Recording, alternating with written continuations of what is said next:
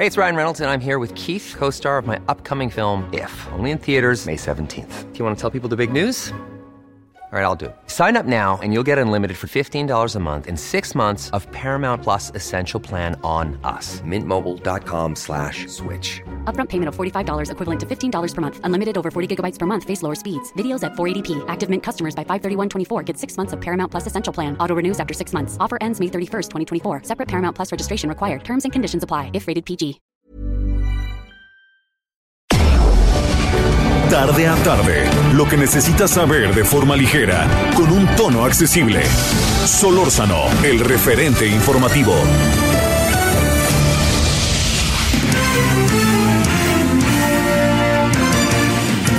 Estamos ya llegando a la parte final de este año. Hoy es día 30 de diciembre del año 2021 del capítulo de nuestras vidas. A nombre de todo este equipo que comanda Javier Solórzano, Román García Navarro, Daniel Padilla Aguilar, eh, Gabriel González Moreno, Javier Báez en la producción, operación de este espacio. Les saluda esta tarde Heriberto Vázquez Muñoz. Luis Enrique Pereda Trejo, abogado y asociado del despacho Vélez y Sandoval, platica con Javier Solórzano en torno al accidente de la línea 12 del metro. Si el sistema de transporte colectivo debe dar parámetros para indemnizaciones de acuerdo a lo que dice la Asociación Mexicana de Instituciones de Seguros. ¿Lo escuchamos? Eh, a ver, tras el accidente, eh, ¿cómo funciona eh, lo que los ciudadanos eh, pueden y deben exigir respecto a lo que ellos han vivido, ellos o sus familiares o las personas que, familiares de las personas que han fallecido? Correcto. Antes de, déjame empezar diciendo que, que, es necesario expresar mi solidaridad y empatía con Sí. las decenas de víctimas de este terrible accidente. Ojalá que pronto puedan encontrar consuelo. En fin, contestando tu pregunta, las personas, las víctimas, tienen dos opciones. Una primera opción, por supuesto, es recibir el pago de una indemnización producto de responsabilidad civil de el metro que tiene contratado un seguro, una póliza de seguro de, daños, y ahí es un litigio civil o es un procedimiento civil que no es una opción ni para el metro ni, la, ni para la aseguradora, sino es una obligación de esto, una obligación del metro a través de su aseguradora de reparar el daño que hayan ocasionado por este actuar irregular. Esa es una opción, pero no es la única. La otra opción se llama responsabilidad patrimonial del Estado y también es una obligación, en este caso del gobierno de la Ciudad de México, y un derecho de las víctimas de recibir una indemnización objetiva y directa de parte de el gobierno de la Ciudad de México, con independencia del seguro. Y déjame decirte cuál es la importancia de esto. Eh, la póliza de seguro, como cualquier otra póliza, tiene un límite. Si los gastos médicos o los gastos funerarios o cualquier tipo de reparación del daño excediese el límite de esa póliza, pues, la aseguradora diría que ya cumplió con lo que había pactado con el gobierno de la Ciudad de México, con Claro. el sistema de transporte colectivo metro, y diría, pues ya pagué lo que tenía que pagar. Y es exactamente la misma experiencia que tuvo cualquiera de tus radioescuchas podría tener con cualquier otro seguro. Déjame simplificarlo. Un coche, pues si la cobertura solo llegaba hasta cierto monto y esa cobertura se ha agotado, ya no hay más dinero pero la responsabilidad patrimonial del Estado no tiene nada que ver con el seguro y es la obligación del Estado de hacerle frente a un servicio público irregular y esta obligación, esta responsabilidad es objetiva y directa, por lo que en realidad las personas, las víctimas de este lamentable accidente tienen estas dos opciones, agotar el pago del seguro y si esto no es suficiente, iniciar un procedimiento independiente de responsabilidad patrimonial. Sí, claro. Oye, este, eh, híjole, ¿hasta dónde espera que, que, que, hasta dónde puede uno, digamos, porque también los ciudadanos, eh, este abogado, no, no estamos muy bien informados, ¿no? ¿Qué tendríamos que hacer los ciudadanos, particularmente los ciudadanos obviamente afectados? Es una gran pregunta, Javier. Y, y mira, hay que decir que, en mi opinión, el gobierno de la Ciudad de México no está ofreciendo la suficiente información en este tema. Yo, antes de conversar contigo, me metí a la página del metro, a la página de Locatel, a la página del gobierno. Y, por ejemplo, en la página del metro hay, hay un link que dice eh, póliza de seguro. Uno asumiría que ahí uno podría encontrar la póliza y todos los procesos que se necesitan, pero en realidad uno no encuentra nada, solo encuentra un anuncio de que existe una póliza creo que el gobierno podría hacer más para acercar la información, pero esto no es un problema de los ciudadanos, es una responsabilidad de la autoridad, es decir, yo quiero pensar que en estos momentos las, las víctimas y sus familiares están siendo contactados por personal del gobierno para ofrecer el pago de las de las cuentas de hospitales o de servicios funerarios porque no debe de ser una carga para para las víctimas. Otra vez, hay un dinero contratado, un, un contrato de seguro con una empresa, el Grupo Mexicano de Seguros, para que estos actúen de manera inmediata y cubran lo que deben. que tiene que hacer la ciudadanía? que tienen que hacer particularmente las víctimas? Exigirle esto al gobierno de la Ciudad de México. Oye, dígame. No, no, eh, lo que pensaba es, eh, debe de haber un monto. ¿no? Un monto para si tú sufres un accidente, eh, te den una, un seguro. Desde que te subes al metro, presumo que el metro se responsabiliza con sus este, pasajeros a través de un seguro, ¿no? Como si te metes en una carretera y dices es una carretera en donde tú pagas una cuota, si cumples con los requisitos que debe de cumplirse de términos del tránsito, pues supongo que si pasa algo en la carretera, la carretera está, el, el gobierno, en este caso el gobierno federal, está obligado a pagarte, ¿no? Una indemnización o un seguro, ¿no? Es correcto, es correcto. Este, este servicio se contrata con, en este caso específico, con Grupo Mexicano de Seguros, este ADCB, quien debe de dar esas indemnizaciones hasta donde tope el monto de la póliza. Eh, eh, ¿Hay algún tipo de, de límite, por ejemplo, no sé, pregunto, ¿tenemos una idea de cuánto se le puede dar a los familiares de una persona fallecida por este accidente, por este incidente o por esta por este colapso? Ese monto está estipulado, está contratado por el gobierno de la Ciudad de México a través del sistema Metro con la empresa de seguros y esa información yo no la encontré disponible, no sé cuál sea el monto de la póliza. Lo que sí sé es que tiene un límite, un, tope. Y si ese se rebasa, la aseguradora por supuesto que no va a pagar un peso más. Sí. Pero, insisto, del lado de la responsabilidad patrimonial del Estado, que está prevista en el Código Civil, que hay una ley de responsabilidad en la Ciudad de México, ahí no hay límite alguno. Y el Estado tiene que cubrir todo lo que sea suficiente para indemnizar y reparar el daño. El punto importante aquí es, no solo se está a lo que la póliza diga y, pueda cubrir la aseguradora, sino además de eso existe la responsabilidad patrimonial. Son dos caminos que no son excluyentes entre sí, que son en todo caso complementarios. Una vía civil, una vía de responsabilidad civil y una vía de responsabilidad patrimonial a través de una vía eh, administrativa. Uy, este, bueno, pues la verdad que es, una, es un asunto, abogado, eh, que, que el primer interesado en resolverlo debe de ser el gobierno de la ciudad, ¿no? Totalmente, totalmente, porque de no hacerlo inmediatamente, de manera fácil, hay una serie de responsabilidades. Y no hablo de, de un tipo electoral, esas no me tocan a mí, sino de responsabilidades administrativas por haber actuado sin seguir los principios del servicio público de manera eficiente, eficaz, etcétera, etcétera. Entonces, por supuesto que el principal interesado objetivamente es el, es el propio gobierno de la Ciudad de México en, en atención a la terrible tragedia y a sus obligaciones como servidores públicos. Bueno, este abogado, te mando un saludo y el agradecimiento que estuviste con nosotros. Gracias, Javier. Un saludo a ti y a tu auditorio. Gracias. Luis Enrique Pereda Trejo, abogado y asociado del despacho Vélez y Sandoval. Solórzano, el referente informativo.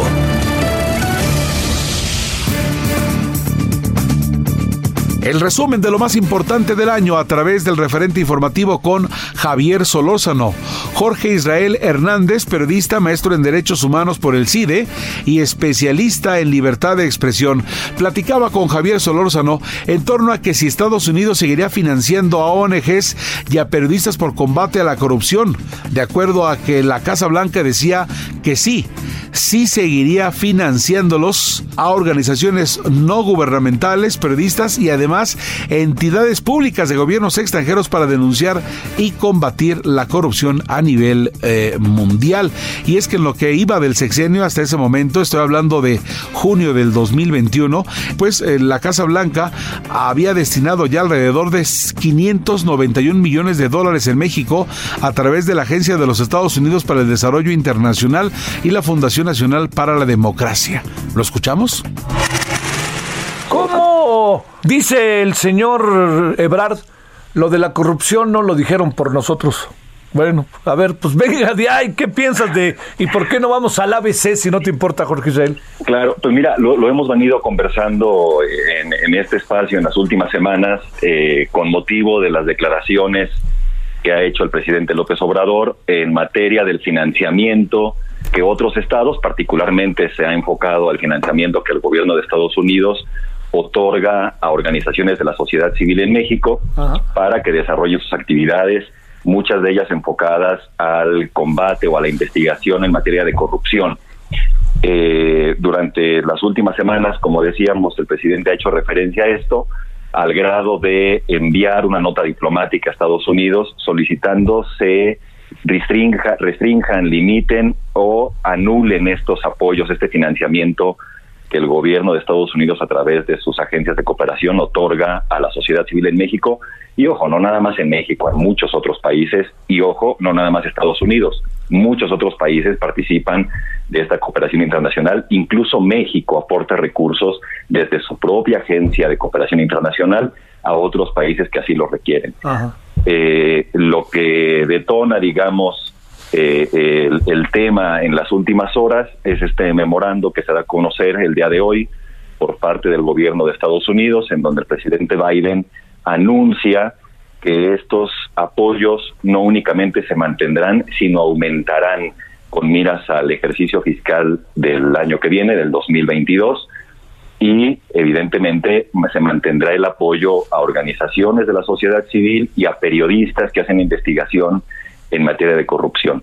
Esto se explica en el mismo memorando y en cualquier página que cualquiera de nosotros quiera consultar del gobierno de Estados Unidos, eh, en un contexto en el que Estados Unidos entiende a la corrupción como un asunto de seguridad nacional. Eh, que, tiene toda la lógica del mundo, no la lógica intervencionista que nos están vendiendo algunos actores políticos en México, sino la lógica de que la corrupción violenta y lastima profundamente los sistemas democráticos y evidentemente en el interés de Estados Unidos está también el foco en donde la corrupción está íntimamente relacionada con el narcotráfico o con actividades delincuenciales que afectan a, su propio entorno geográfico. A ver, este eh, tiene tiene razón, no es que no, no, sé si la palabra sea razón, pero tiene lógica que el señor Marcelo Ebrard diga que lo de la corrupción no lo dijeron por nosotros o, qué pues supones, en, qué entorno. En, términos reales, concretos, el memorando que se da a conocer hoy no hace ninguna referencia a las manifestaciones públicas que han hecho funcionarios del gobierno mexicano y mucho menos a la nota diplomática que el gobierno del Estado mexicano le manda al Estado norteamericano. Este, digamos, habría que darle la razón en ese sentido al canciller. No hay una referencia explícita y eso es cierto. Ahora eh, tenemos que asumir y el propio gobierno actual en México ha colocado como una de sus líneas de trabajo prioritarias el combate a la corrupción. Entonces, asumamos, entendamos y hagámonos cargo de que la corrupción es un asunto vivo y que vulnera profundamente a las instituciones en nuestro país. Entonces, no nos podemos eh, hacer de la vista gorda y suponer que cuando otros estados señalan la corrupción a nivel global o en distintos estados o en distintos países del mundo, pues México participa de ese ecosistema eh, corrompido, corrupto, en donde no todos, pero sí algunos funcionarios y funcionarias participan de ese sistema de corrupción en donde se mueven a nivel global millones de dólares. Sí, esa es la otra. A ver, eh, digamos, eh, hay una parte que también en este terreno entra, que es este que toda la, la todas las expresiones presidenciales, particularmente, todo, todas estas evidencias, incluso demostrar lo que se gastaba hasta en clips, en sentido estricto, ¿qué presumes que pueda pasar? Porque, digamos, en el fondo, no es que diga que aquí no pasó nada, pero, pero si las cosas siguen más y se van a incrementar, eh, lo que puede pasar es internamente una, de repente, pues así un toma y daca interminable, ¿no, Jorge Israel? Claro, lo que sucede, Javier, es que la denuncia que hace el presidente en términos incluso de intervencionismo de, o de vulneración a la soberanía del Estado mexicano, este, se queda coja en términos de realidad. Este, y por suerte la coyuntura nos ayuda a tener elementos para sustentar esto. Eh, digamos, ayer tú hacías referencia antes, del corte al comentario de el frijol con gorgojo, refiriéndose a los recursos que Estados Unidos otorga a la sociedad civil en México, pero nos falta algo en ese discurso y algo que es público. Apenas el viernes, y tus radioescuchas podrán verificar en las publicaciones de diarios mexicanos el sábado, particularmente, por ejemplo, en La Jornada, que es un medio, pudiéramos decir, afín a la administración actual del gobierno federal. Hay una nota en La Jornada el sábado que se titula Dará Estados Unidos fondo a México para migra y alianza militar. Exactamente. El viernes Estados Unidos, así como hoy anuncian a través de un memorando que seguirán acompañando económicamente los esfuerzos en contra de la corrupción que realizan periodistas y sociedad civil en todo el mundo, el viernes informaron que habría un aumento en el presupuesto fiscal para el 2022 para acompañar esfuerzos en materia de seguridad eh, en la región y de migración. En el caso específico de América Latina, se van a destinar poco más de 14 millones de dólares. En, ahí, evidentemente, se incluye a México en un programa de educación y capacitación militar dedicado, cito, a fortalecer la alianza militar y coaliciones internacionales críticas para los objetivos estadounidenses de seguridad nacional y estabilidad regional. Para México específicamente, se propone para el presupuesto 2022 en los Estados Unidos un millón quinientos setenta y cinco mil dólares entonces, es cierto que Estados Unidos acompaña el trabajo de sociedad civil en México a través de recursos, sí es cierto, pero también es cierto, y lo venimos señalando en este espacio desde hace varias semanas, que ese acompañamiento económico no es exclusivo para la sociedad civil. Hay un acompañamiento muy fuerte en materia de seguridad, de migración, de desaparición forzada, en general para la agenda de derechos humanos, que entra directamente a través de la Agencia de Cooperación de Estados Unidos, que es USAID, y a través del Departamento de Estado, directamente al gobierno mexicano. Entonces, me parece eh, medir la misma situación con dos varas distintas.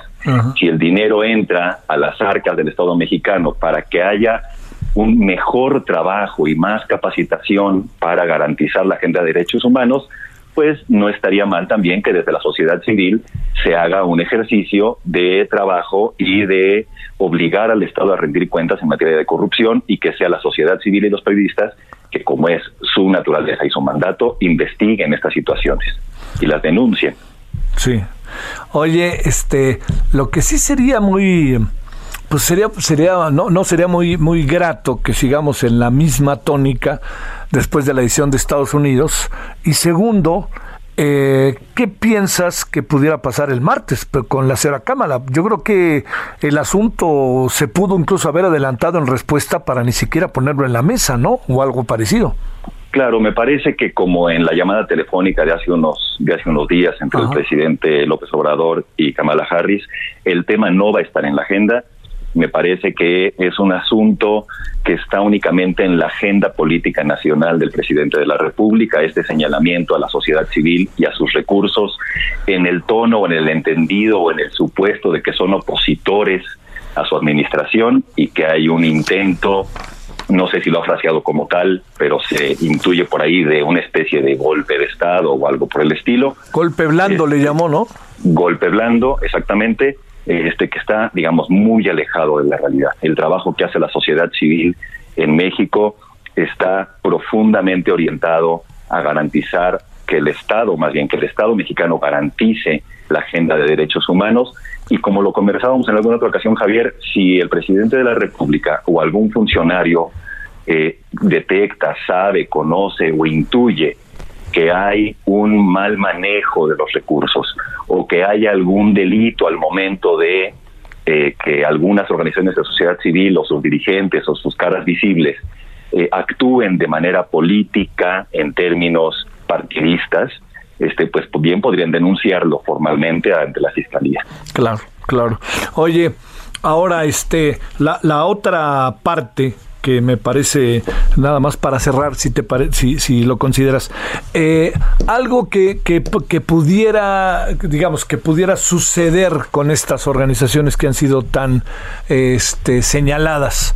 Eh, ¿qué, ¿Qué es lo que artículo 19, Mexicanos contra la Corrupción, Pero hablo también de si en otras partes del mundo tienes información, Jorge Israel, de que esto esté sucediendo. Sé que en El Salvador está sucediendo, pero Estados Unidos dejó muy claramente establecido, no estamos pensando en México, estamos pensando en todos los que ayudamos y les vamos hasta dar más.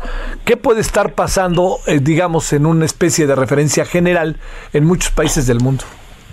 Mira, lo, lo vemos, el discurso, digamos, este de presunto intervencionismo o presuntas violaciones a la soberanía de los estados se está dando de manera simultánea en distintos países de la región. Ya mencionabas El Salvador, en donde parece este discurso en contra de la sociedad civil y el recurso que llega de Estados Unidos ser una réplica exacta de lo que estamos escuchando eh, muchas de las mañanas de la semana en México. Lo mismo sucede en Nicaragua este, no se trata de eh, eh, recopilar este o, recuperar o citar este discurso maniqueo de eh, nos vamos a hacer Venezuela y ese tipo de cosas. Son un absurdo en términos discursivos. pero sí hay una, una línea común transversal en los discursos oficiales que es muy peligrosa.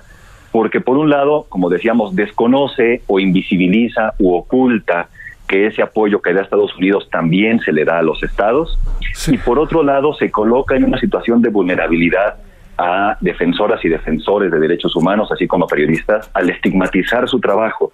Ahora, yo diría, sé que estamos cerrando la plática, Javier, pero si hay una inquietud o una un temor sobre acciones que colocan en vulnerabilidad la estabilidad democrática de nuestros países, la soberanía o incluso golpes blandos, golpes duros, golpes de Estado, como se quieran frasear, donde tendríamos que estar poniendo atención es en el exceso de tareas que se le están dando a las Fuerzas Armadas que están fuera de su mandato.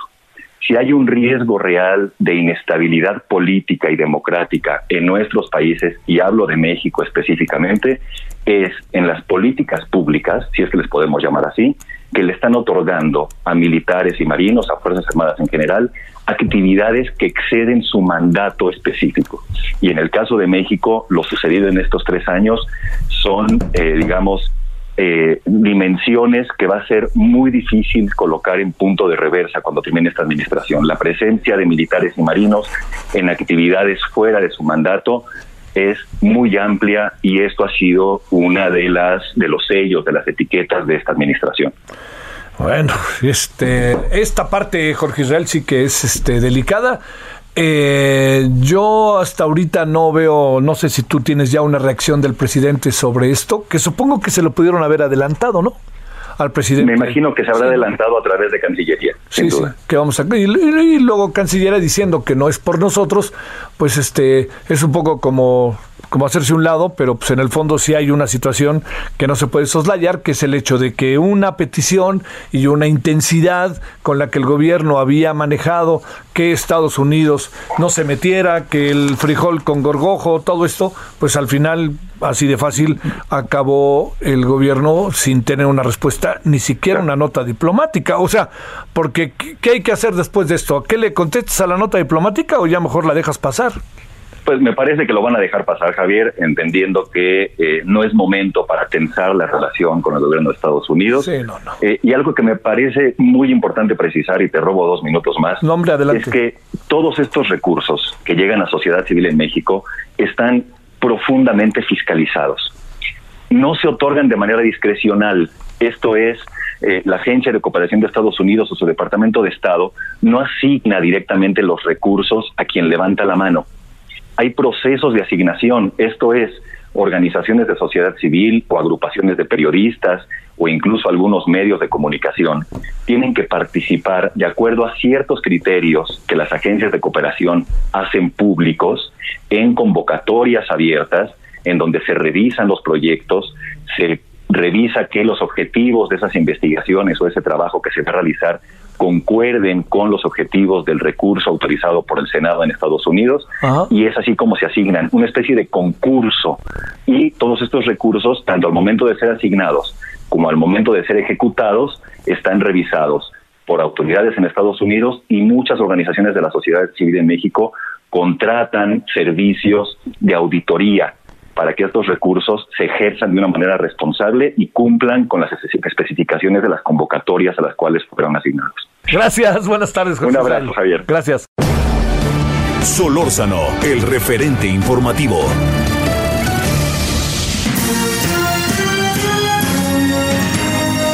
Tenemos mensajes, regresamos, no se nos vayan. Tenemos mucho de lo que Javier Solórzano preguntó, estableció, cuestionó en este 2021, en este resumen del año. El referente informativo regresa luego de una pausa.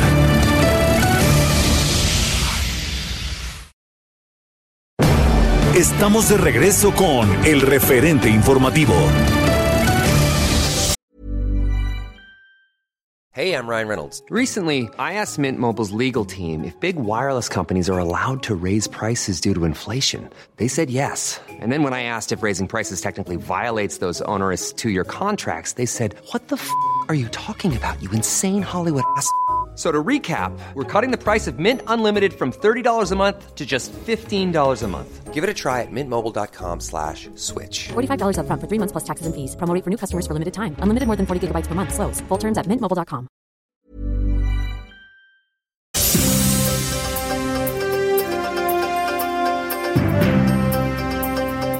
Estamos ya de regreso y vamos a continuar con el referente informativo, el espacio de Javier Solórzano y en este resumen que hemos preparado para ustedes en el año 2021. Javier platicó con Alma Maldonado, investigadora en educación superior del Centro de Investigación y de Estudios Avanzados Simvestaf.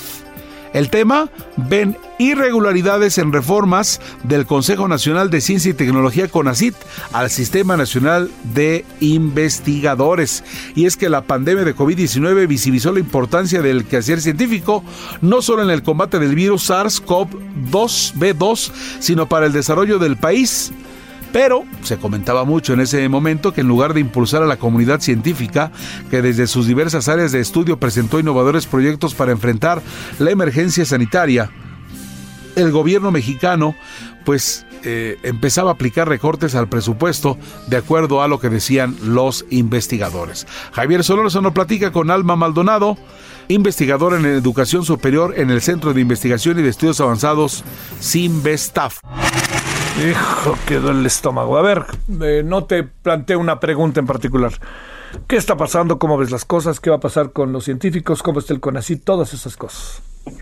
Bueno, lo último que ha pasado es que quizás el auditorio recuerde que hubo un cambio de reglamento del Sistema Nacional de Investigadores, que es este programa que incentiva eh, con un estímulo económico la productividad de la gente que se dedica a la ciencia, a la academia. Eh, este cambio de reglamento ya implicó muchos muchas transformaciones que nos preocupan. Una de ellas era, es la eliminación del estímulo para investigadores eh, que trabajan en instituciones particulares, con lo cual se violenta toda la idea del programa porque el estímulo es individual, no depende de dónde trabajas, sino de lo que hagas y cómo lo hagas. Eh, este primer cambio fue preocupante, pero hubo otros y ahora lo que acaba de suceder es que la semana pasada publican unos criterios que ya sabemos hoy que no consensuaron con los presidentes de las comisiones, con lo cual nuevamente es un motivo de alarma porque eh, estas comisiones siempre han trabajado pues con la confianza depositada de nosotros los investigadores de que son colegas que nos van a evaluar eh, justamente.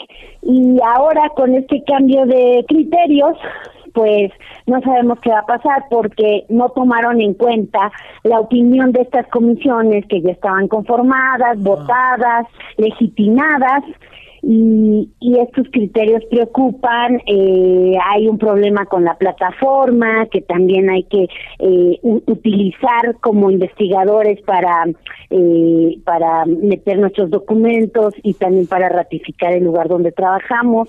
Hoy en día ya hay muchos eh, problemas de pagos porque esta plataforma no es del todo funcional y ahora con esta nueva convocatoria donde nos dan muy poco tiempo porque además se tardaron mucho en sacarla eh, y van a dar menos de un mes y vamos a ser miles de investigadores los que tenemos que meter nuestros documentos, eh, pues se prevén también mayores problemas. Entonces es un tema que va desde los cambios y lo que implicaba ahora los nuevos criterios que no tienen esta legitimidad de las comisiones que ya estaban trabajando, a la incertidumbre en una plataforma que no funciona y que no sabemos bien a bien qué va a resultar. Ay, problemas. Ay, alma, a ver.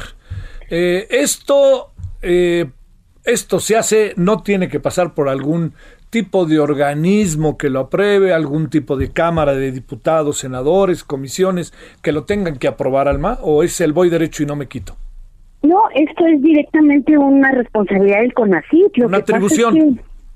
Sí, es, es, es, directamente el gobierno quien tiene que encargarse y para lo cual es el CONACYT quien se dedica al área de investigación y de ciencia y de tecnología y sucede que el CONACYT en los últimos meses ha tenido muchos cambios. La persona encargada del ESMI se fue, que era Mario de Leo, ahora tenemos una nueva encargada, eh, y, y así vamos de un lado para otro con muchos tumbos, con muchos problemas, con poca escucha y, y esto debería de preocuparle a la gente pues porque es el desarrollo científico y tecnológico del país.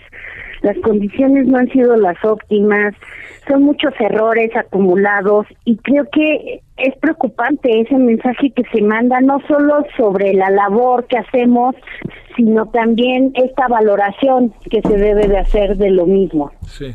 Oye, a ver, eh, ¿cómo podemos eh, cómo podemos resolver, no, no lo veo muy fácil, pero eh, si en el fondo se baja el presupuesto, muchas capacidades de maniobra no van a tener.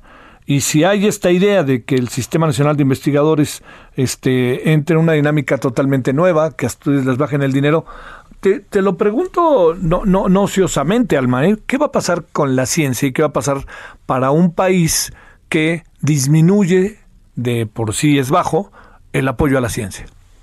Yo creo que debería ser algo muy preocupante. Eh, esta semana también salió un artículo en la revista Science, que como todos ustedes saben es de alto prestigio, sobre cómo se recortaron el programa de cátedras con ACID que era una respuesta que inventó el gobierno de Peña Nieto, no la mejor, no la más efectiva, no la ideal, pero era una manera de empezar a contratar jóvenes investigadores, porque el problema también, Javier Auditorio, es que no hay plazas para jóvenes. Estamos formando en nuestros posgrados mucha gente muy capaz eh, con muchas ganas de trabajar en la academia, pero no hay plazas porque, entre otras cosas, justo el sistema reproduce las desigualdades y entonces la gente que ya tiene una plaza no se quiere jubilar porque las condiciones de jubilación son muy malas, eh, nos quedamos eternamente no se abren nuevas plazas, no hay presupuesto para las instituciones de educación superior, para los centros de investigación, y entonces se van haciendo estas medidas como de parche, que es un ejemplo, las cátedras con ACID,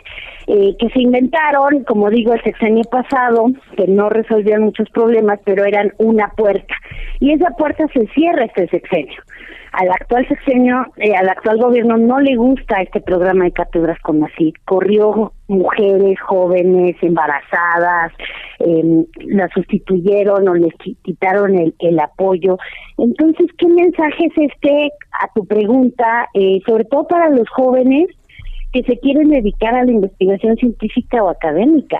La verdad es que hoy, Javier, si alguien, un estudiante me preguntara, ¿es buena idea? Yo tendría que ser muy honesta y decirle, no, no es buena idea ahorita. Y es la peor respuesta que puedo dar yo como investigadora. Sí. ¿En, qué va a acabar esto, Alma? A ver, ¿dónde nos vamos a acabar centrando en el tema de la ciencia? Porque bueno, también entiendo que las elecciones juegan también con el tema de la ciencia, querer o no, pero ¿qué, qué podemos, digamos, eh, los escuchan ustedes o nomás no, o los consideran, para decirlo claro, científicos, sí, Sí, yo creo que ahorita pues vamos a esperar qué va a pasar en las elecciones porque por lo menos en, nuestra área viene un tema fundamental eh, donde se concentran todos estos problemas que he tratado de enumerar y yo sé que el tiempo es muy corto y son muchos problemas, algunos muy específicos, pero todo lo que hemos estado padeciendo se va a concentrar al final en que se tiene que aprobar la nueva Ley General de Ciencia, Tecnología e Innovación y eso va a ser una decisión de la Cámara de Diputados. Entonces yo diría, bueno, lo primero es ver qué va a pasar este domingo eh, y, y a partir de eso también ir exigiendo eh, pues respuestas más claras, gente capaz, gente que entienda y que tienda puentes entre la comunidad científica, porque hoy en día parece que en el CONACIT lo que hay es una pared, eh, no escucha, no resuena, no no permite un diálogo con la comunidad y estamos muy preocupados. No, no, pues sí. A ver, déjame preguntarte, Alma, algo que no es ocioso ni pretende este, impugnar a alguien o cosa parecida. ¿Qué ha pasado con el mundo de la ciencia? Sería muy injusto señalar únicamente a, la, a esta administración, pero a ver, para hablar de lo que fue incluso muchas discusiones en campaña del gran apoyo que habría a los científicos, este, ¿qué ha pasado con los científicos, científicas mexicanas en los últimos dos años y medio? Sí, yo creo que lo que sucede, Javier, es que siempre, por ejemplo, hemos vivido en la precariedad laboral y económica. La verdad es que aquí se hace ciencia en México eh, en condiciones difíciles y complicadas y siempre ha sido así y así en los gobiernos anteriores del PRI y del PAN y no había un gran cambio. Ah. Lo que hemos notado en este gobierno, me parece, es también que hay una descalificación que no existía antes y eso es lo preocupante. ¿No? Creo que hay una crítica exacerbada contra la especialización, contra la técnica, contra la gente que estudia afuera, contra la gente que se prepara, y esto va desde el presidente hasta las cúpulas del poder.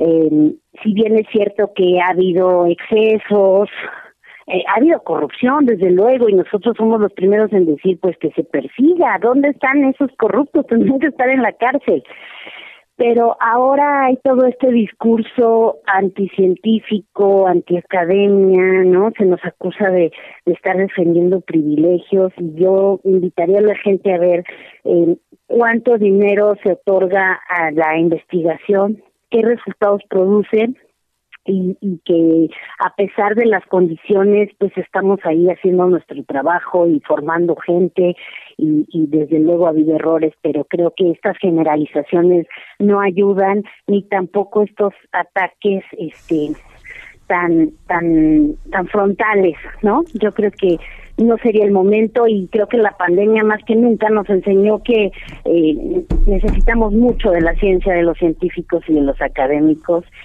y, ojalá esto no fuera diferente, por lo menos. Déjame preguntarte algo. Esto sí sé que es muy obvio para ti, Alma. ¿Qué le pasa a un país que no hace ciencia? Híjole, pues un país que no hace ciencia eh, pierde muchísimo, ¿no? Pierde eh, capacidad de entenderse a sí mismo. hay todo un debate, por ejemplo, en, los estudios de educación superior que yo trabajo, donde eh, la gente se pregunta, necesitan los países una universidad de investigación por lo menos y, y no tampoco es una pregunta ociosa porque porque claro que si tú no generas tu propia investigación nadie va a preocuparse por tus problemas. Nadie va a preocuparse por enseñar también la ciencia a, a la persona a, a tus ciudadanos. Entonces parte desde un tema de, de entender tus propios problemas, de traducirlos a tu población, de darle significado especial al conocimiento, de producirlo, de transmitirlo, de difundirlo. Y, y, la verdad, Javier, es que hoy en día las economías más fuertes son las que producen conocimiento de todo tipo. Y claro que hay un conocimiento que tiene más relevancia económica, pero pero para producir ese conocimiento necesitas otros, ¿no? las ciencias sociales, las humanidades son fundamentales en los países que hacen más innovación tecnológica y no es una casualidad, es porque es es un ecosistema que que funciona y que permite que esa producción de conocimiento termine siendo relevante para estos países. Entonces creo que, que es la, el peor mensaje que un país puede mandar, ¿no? No apoyar eh, a sus científicos, a su ciencia, no, no apoyar la producción de conocimiento y no empujarla lo más que se pueda. Eh, los países más ricos, en, cuando hay crisis, no dejan de invertir en la ciencia ni en la investigación. Y los países pobres sí. Yo creo que ahí hay una gran explicación de muchas cosas que pasan después. Un abrazo, Alma Maldonado. Muchas gracias que estuviste con nosotros. Buenas tardes. Gracias, Javier. Agradezco mucho el espacio. Hasta luego. Solórzano, el referente informativo. El resumen de lo más importante a través de el referente informativo de Javier Solórzano, el doctor Alejandro Cano, ingeniero bioquímico ambiental, platica con Javier Solórzano en tema de que arranca la tercera ola de COVID, confirmaba Hugo López Gatel. Estábamos hablando de junio del año 2021, hace seis meses. Por ello, platicaba Javier Solórzano con el ingeniero bioquímico y ambiental, doctor Alejandro Cano. A ver, este Alejandro, primero, eh, ¿cómo ves eh, desde hace cuándo nos anda ahí dando vueltas la tercera ola en el caso de México? Eh? ¿Qué información tienes al respecto, doctor? Pues tengo la información de la Secretaría de Salud y sus propios datos nos dicen que los casos activos estimados que ellos informan cada día han estado creciendo desde la última semana de mayo. Esto significaría que llevamos ya algún tiempo. ¿Deberíamos de haber cambiado la estrategia, doctor, respecto a lo que veníamos haciendo o qué piensas de eso? A mí me da la impresión de que la estrategia en este momento es únicamente vacunar y que piensan que eso es suficiente. Y a mí me parece que eso es una estrategia de muy alto riesgo y no tenemos que irnos muy lejos para, para ver eso. Lo, eh, lo, podemos ver con lo que está pasando en, en Baja California Sur. Sí, sí, sí, sí. Oye, ¿y viste esto que pasó allá en, en este en eh, Cancún con un grupo de estudiantes que fueron a, a, de fiesta para terminar la prepa y este 500 y ya van 19 al menos, 19 al menos contagiados? Al menos porque no solemos hacer pruebas a personas que no muestran síntomas, entonces puede haber muchas personas que hayan tenido contacto con estos estudiantes que no saben que son portadores y están y están contagiando a otras personas. ¿Qué tendríamos que hacer respecto a esta tercera ola en el aquí y ahora, en lo inmediato, que el gobierno en su estrategia no está haciendo de nuevo, está en una estrategia como de espera, espera y no, no está enfrentando directamente a la pandemia en esta etapa? A ver, primero vacunar al ritmo más acelerado posible. O sea, hay, hay que repartir vacunas a todos aquellos que puedan vacunar, empezando por los servicios de salud de los estados, todas las clínicas del Seguro Social, todas las, clínicas del ISTE, pero irnos más allá, o sea, utilizar nuestras farmacias, o sea, realmente distribuir todas las vacunas que tenemos y aplicarlas lo más rápido posible. Eso sería primero. Eh, segundo, comunicar a la gente correctamente cómo se transmite la enfermedad para que cada quien tome las precauciones adecuadas. O sea, enfatizar que esto no es una cosa que se contagie uno por andar tocando cosas, sino por estar respirando partículas con virus. Entonces el tema de la ventilación, el tema de usar los cubrebocas correctamente sobre nariz y boca sin dejar huecos eh, y evitar eh, pasar mucho tiempo con, con muchas otras personas en lugares cerrados. Y tercero, las pruebas. O sea, ahora tenemos unas pruebas de antígenos que no teníamos al principio de la epidemia. Al principio de la epidemia teníamos nada más las pruebas PCR que, que son muy caras.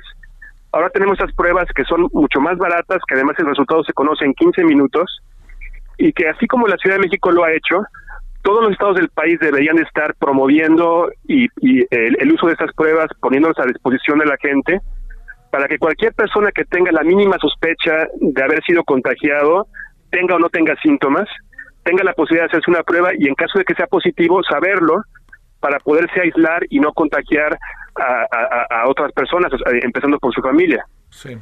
Oye, eh, en una situación, Alejandro, como la que estamos eh, viviendo, para, de repente, para, digamos, como en el intento de interpretar ciudadano, es por qué nos llegan y nos llegan vacunas y por qué pareciera a veces acelerado y de repente particularmente lento el proceso de vacunación.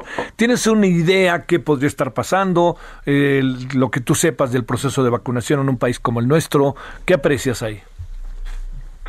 A yo, yo creo que el cuello de botella son las brigadas correcaminos. O sea, México tenía su sistema nacional de vacunación, eh, que se usó, por ejemplo, para poner la vacuna contra la influenza eh, en, en, en, este invierno pasado. Eh, y, ese, y ese sistema funcionaba muy bien. Y decidieron para el coronavirus saltarse ese sistema e inventar un sistema nuevo.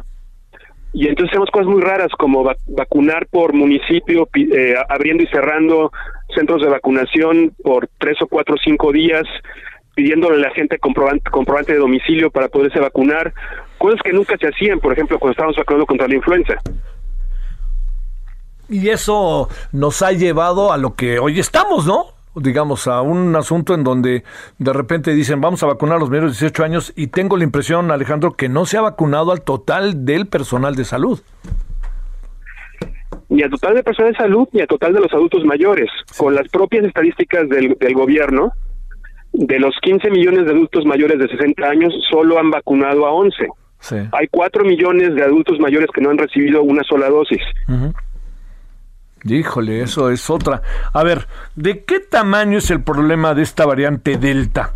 Que está hoy eh, dominando al mundo, que hoy la Organización Panamericana de la Salud le dice a México, oigan, si no aprietan vamos a tener todavía más problemas de los que tienen, están, y además con una, te, eh, lo digo, yo lo interpreto, eh, Alejandro, con una, de nuevo, con una lentitud en el proceso de eh, de, de, atender el tema, ¿no? Este, los semáforos que de repente dicen que es intrascendente y de repente pues no es tan intrascendente y sobre todo a sabiendas de que eh, el gobierno ya dijo, ahora sí, ahí está la tercera ola. Eh, ¿En qué, yo te diría, en qué escenario se encuentra, alcanzas a apreciar que se encuentra el país?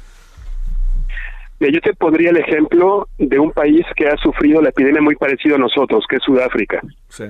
Ellos tuvieron una primera ola en el 2020, como nosotros, luego una segunda ola mucho más fuerte en diciembre y enero, causada por una variante local, una que evolucionó allí en Sudáfrica. Ahora sabemos que aquí en México nuestra segunda ola fue causada por una variante mexicana que evolucionó localmente.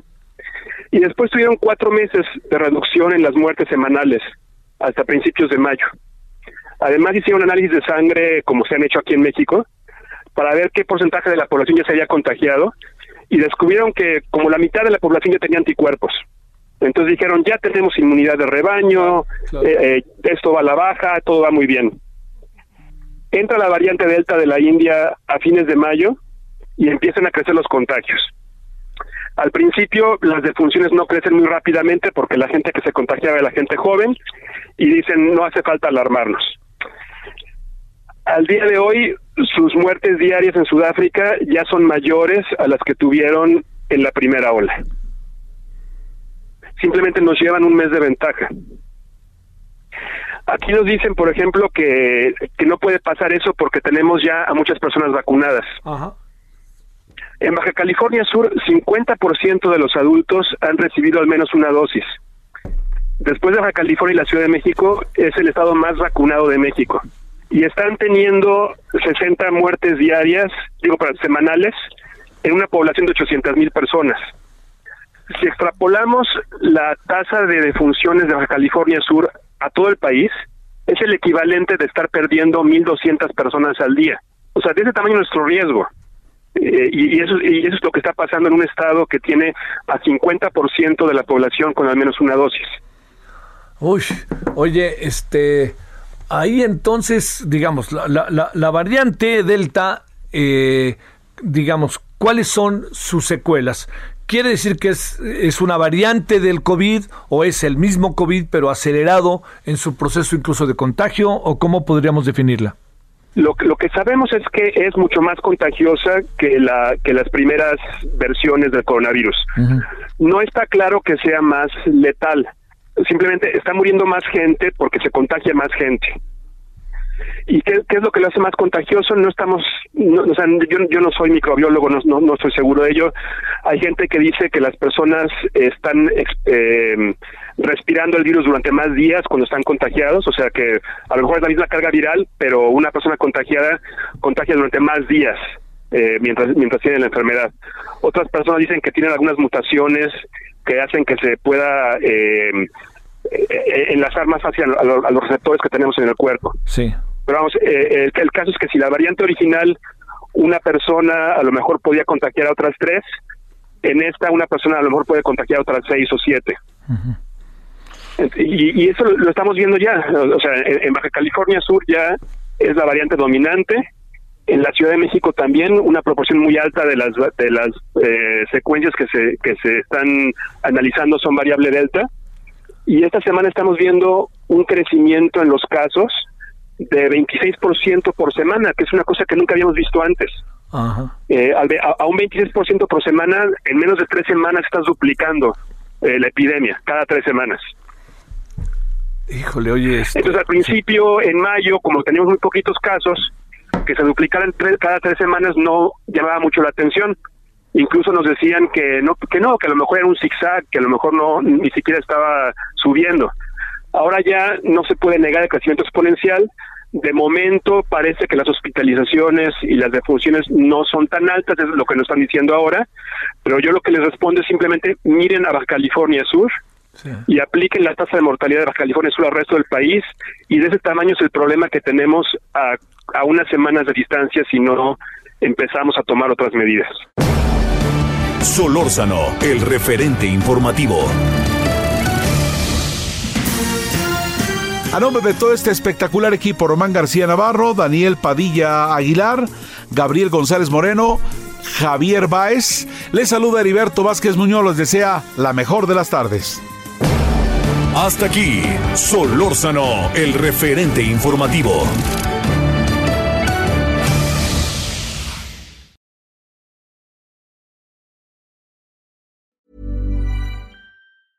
The secret to summer ready skin is here. Osea's number one best selling Andaria algae body oil, clinically proven to instantly improve skin elasticity and transform dry skin to silky, soft, and unbelievably glowing. Its signature scent of freshly squeezed grapefruit, cypress, and mango mandarin transports you to sun kissed summer days. Get healthy, glowing skin for summer with clean vegan skincare from Osea. Get 10% off your first order site wide with code GLOW at OseaMalibu.com.